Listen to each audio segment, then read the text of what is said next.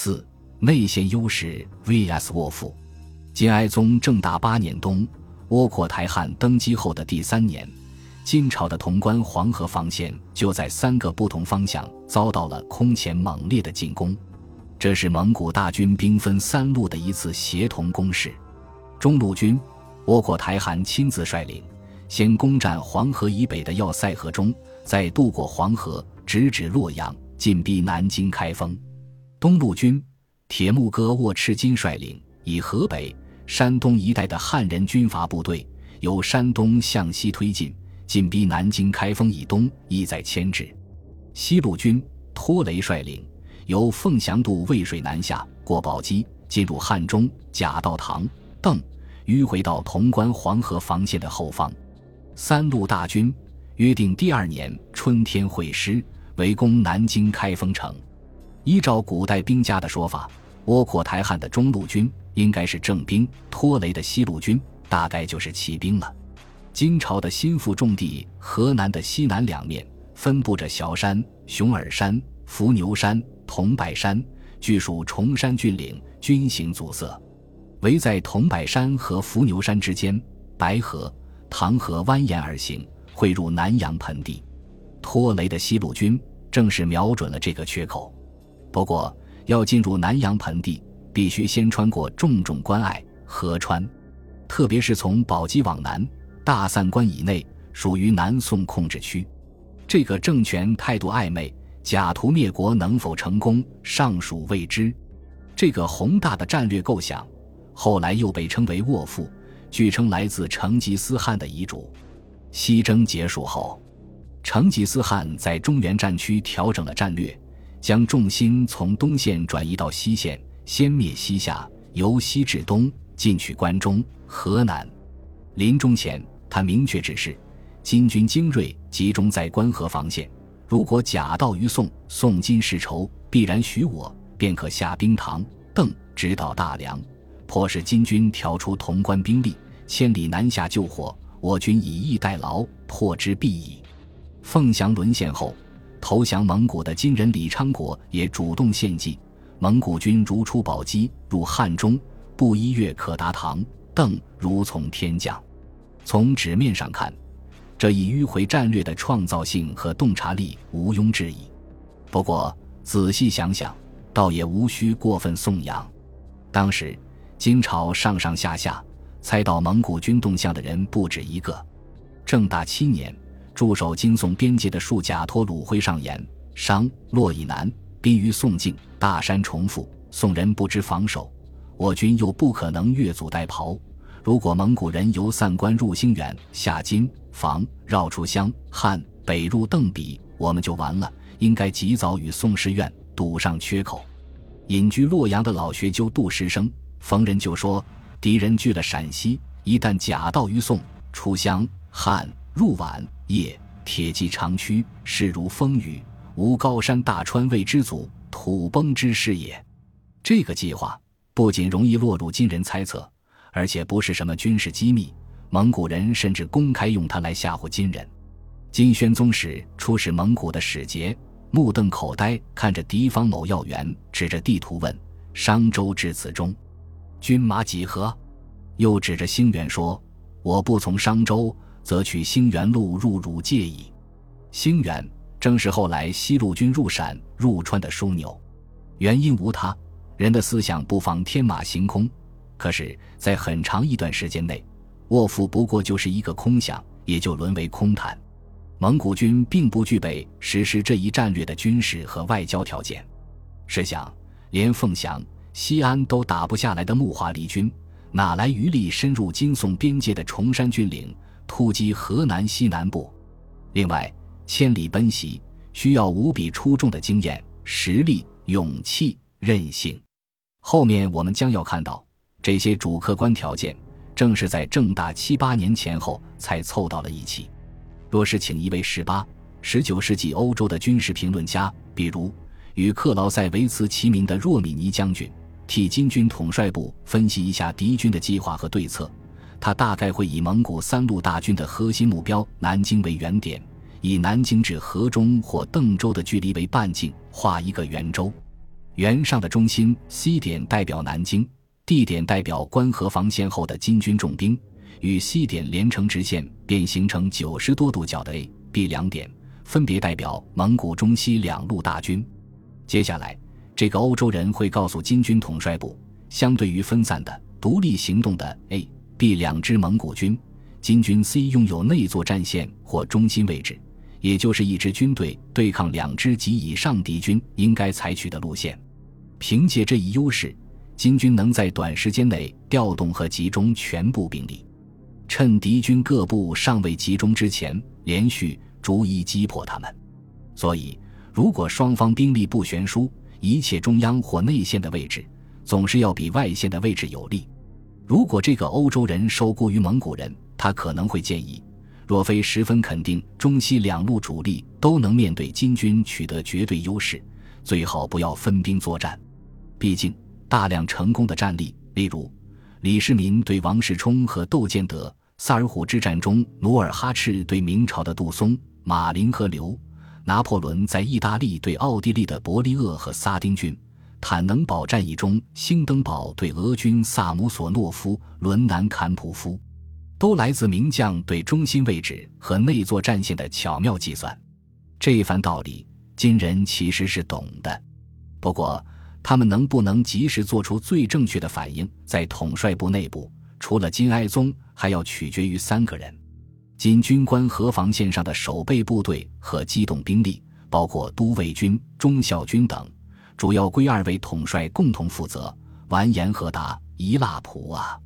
二人都带在直头衔，一个是平章，一个是参政，指挥陕西行省下属的重兵，总部就设在潼关东边的文乡。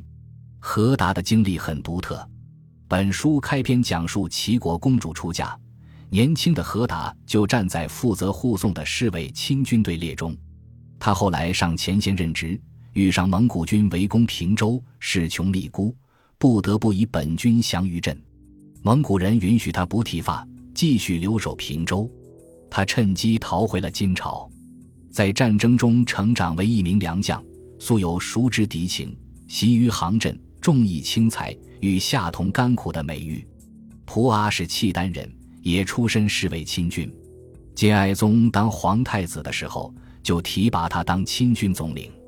元光二年末，金哀宗入宫继位前，蒲阿奉命全副武装。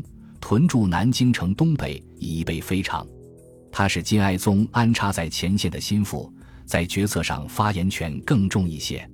这种玩弄制衡的双头制，并没有给金军作战带来什么积极效果。何达和普阿，史书常简称为二行省二相二帅，朝野皆知，天下精兵皆为二帅所统，以以绝存亡，是迎战蒙古大军的主力。不过。二人各有自负的资历，又都是粗人，商议军事一言不合就大吵大嚷，恶语相向。金哀宗派了一名心腹居中调停，同时充当前线和内廷之间的联络官——枢密院判官白华。值得一提的是，白华的儿子就是后来的元曲四大家之一，写《墙头马上梧桐雨》的白朴。枢密院作为中央军事机构，首先要为皇帝决策服务。正副长官以下，重要僚属有两种：一种叫奏事官，负责机密信息的上传下达；另一种职务叫备顾问。一旦皇帝问起军马粮草器械、军帅不取名数与夫屯驻地理、鄂塞远近之类，凡省院一切事务，得找个明白人对答如流，否则则以不用心被遣。这个专业岗位，囊括了现代军队的后勤、装备、情报、兵要地质。作战等所有方面虽然很不科学，毕竟有点类似今天的总参谋长。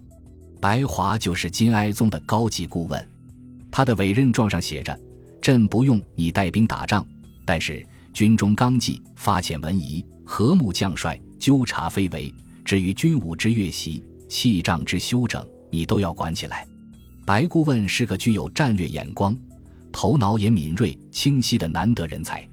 正大八年九月，金军侦察到了窝阔台汉宫河中拖雷入汉中的动向。白华觐见金哀宗，提出了他的作战设想：为金记者，与其就汉谕之诸军彼道，可行半月，不若径往河中。目今沿河屯守，一日可渡。如此中得利，向汉军马必当迟疑不进。在北为投机，在南为掣肘。臣以为如此便。换句话说，不妨利用时间差，集中兵力，先去一点击败河中的敌军。一旦成功，西路军从 B 点的迂回进攻，也就失去了原本的价值。节哀宗欣喜地问：“此策汝画之？”未得知他人，非常倾向这个方案。很快，何达从前线送来密奏，也建议先对付中路军。为此，金哀宗紧急将蒲阿从洛阳召回商议。不料奏对之间，蒲阿竟然只字不提此事，只说蒙古军前锋推木傣已前出到冷水谷，急需应付。金哀宗耐着性子听了半天，生气地打断他：“朕不问你别的，就问你河中可倒否？”蒲阿念念如如。拖雷的西路军人数虽多，但成分冗杂；窝阔台汗的中路军少而精，无非选锋。如果北上渡河，赴河中会战，窝阔台汗可能埋伏突袭，截断我军退路，恐不得利。这番话如果不是借口，那就是金军统帅部一个重大的情报失误或判断失误。拖雷义军的编程复杂，却是精挑细选，千锤百炼。绝非乌合之众，相反，围攻河中的窝阔台义军绝不可能少而精。节哀宗听完普阿的汇报，失望地说：“朕料汝如此，果然，更不需再论。且还陕州。”没过多久，在白华的坚持下，节哀宗又将何达召回，让前线将领和参谋们召开最后一次联席会议，讨论这个方案。众军官围坐在沙盘边上。白华屡次举起何达最初的密奏示意，竟无一先发言者。会场既然良久，最后普阿说：“且够当冷水谷一军何如？”何达只说了两个字：“是矣。”会议便不欢而散。会后，他们在御前向金哀宗解释，军情瞬息万变，河中之事与前日上奏时事不同，又无人敢对这个孤注一掷的方案负责，亦遂寝。二帅返回文乡，象征性的领兵出冷水谷，遥遥声援了一下即将沦陷的河中。就这样，出于怯懦，或出于蛮憨，又或二者皆有，金军统帅拱手将无比关键的战略主动权让给了蒙古军。金军统帅似乎觉得蒙古大军这套恶行腹背的组合拳，左直拳，中路军未必能突破关河防线；右勾拳。西路军更是没什么威胁，这个想法借用陆游那首《钗头凤》里的话是错，错，错。据历史学家考证，负责执行卧父的西路军是蒙古军和汉军中最能吃苦、最敢打硬仗的部队。西路军的指挥官是自幼跟在成吉思汗身边南征北战的军事天才托雷。成吉思汗评价：追求勇敢、荣誉。武功降国定天下的人，就去效力于托雷汗。托雷麾下的蒙古将领包括成吉思汗的义帝师吉忽突忽、宗王和赤温之子也里之吉歹、左翼千户朵豁勒忽、左翼千户速不台、右翼千户施拉沃忽勒或托布和、汪古部的暗主尔，加上郭德海、奥屯士英、薛塔拉海、贾塔拉浑、刘黑马、田雄、梁英。萧札剌等汉人将领可谓名将云集，实力强大。不少官兵参加过蒙古西征，有长途转战的经验，还有当年西征军中前进的最远的先锋。西路军如此编程，乃是因为他们肩负的作战任务着实令人望而生畏。从凤翔南下过宝鸡入汉中，再转向东假到唐邓这条行军路线，蒙古军从未涉足。沿途地形复杂，险阻重重，时刻在南宋窥伺之下，后勤条件也艰苦万分。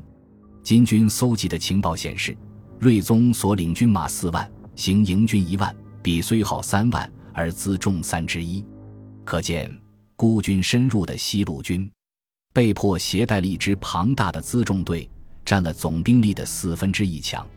即便如此，西路军还是一度陷入补给困境。他们饿坏了，身体消瘦，以致吃人肉，吃一切动物和干草。行军过程也是几经周折。正大八年秋，西路军按照原定计划渡渭水，过宝鸡，入小潼关，进入宋境。不料，先期前往宋朝假道的使节被杀，拖雷率三万骑兵突入大散关，攻陷宋朝的凤州、兴元、扬州。又别遣义军从兴元出发，扫荡川北。十一月，蒙古军再度会师后，接受了南宋四川制置使的启和、犒劳和向导，穿过饶峰关，东下荆州、房州，终于抵达均州、光化一带的汉水南岸。另一方面，不同于西路军历尽艰辛、跋山涉水、倭寇台汉侵略的中路军，似乎更加从容不迫。中路军的实力并不逊于西路军。实际上，蒙古从勃兴到衰亡，从未有过大汉本人出征不率主力而只率偏师的情况。中路军将领可考者有口温不花、按赤台等宗王，以及塔察儿、塔斯、素浑察。塔斯和素浑察是木华黎后裔，率领木华黎的旧部。倭寇台汗登基后重组的窃薛军。也必然随大汉出征，何况两个月内就能攻下三万金军守御的河中，中路军的数量只可能比西路军多，所以何达、蒲阿才不愿因其锋芒。中路军的进攻轴线也要便捷一些。平阳、河中以北，蒙古经略多年，可提供充分的后勤保障。倭寇台汗早就对自己的作战正面做了侦察。他派克列部的素哥出使金朝，素哥此行必然要渡河入汴。金人故意带素哥绕过军事重地，将他锁在船内。七日始登南岸，又三巡乃达汴。不料素哥还是设法打探到了沿路的地理恶塞、城郭人民之强弱。回来后，他献上金廷招待用的黄金酒杯，倭国台汗大喜，我得金鱼如手中矣。正大八年正月五日至七日，中路军拔掉河中这颗顽强的钉子后，沿河去东行，在洛阳东四十里的白坡渡河。这段黄河河道底部铺满石头，进入干旱季节后，水深不能寻涨。金军河防上下千里，唯独觉得这一处地方相当危险。每年冬季枯水期，都专门从洛阳调一支军队过来警戒。蒙古轻骑在向导速哥的指示下，在白坡图设，虏获了泊在南岸的船只，将北岸的大军和辎重悉数运到了南岸。蒙古中西路大军分别推进到目前位置，原先的战略构想可说成功了一半。金军以为固若金汤的关河防线一下子出现了一西一北两个大缺口，这个时刻再不起而反击，就只有束手待毙了。本集播放完毕，感谢您的收听，喜欢请订阅加关注，主页有更多精彩内容。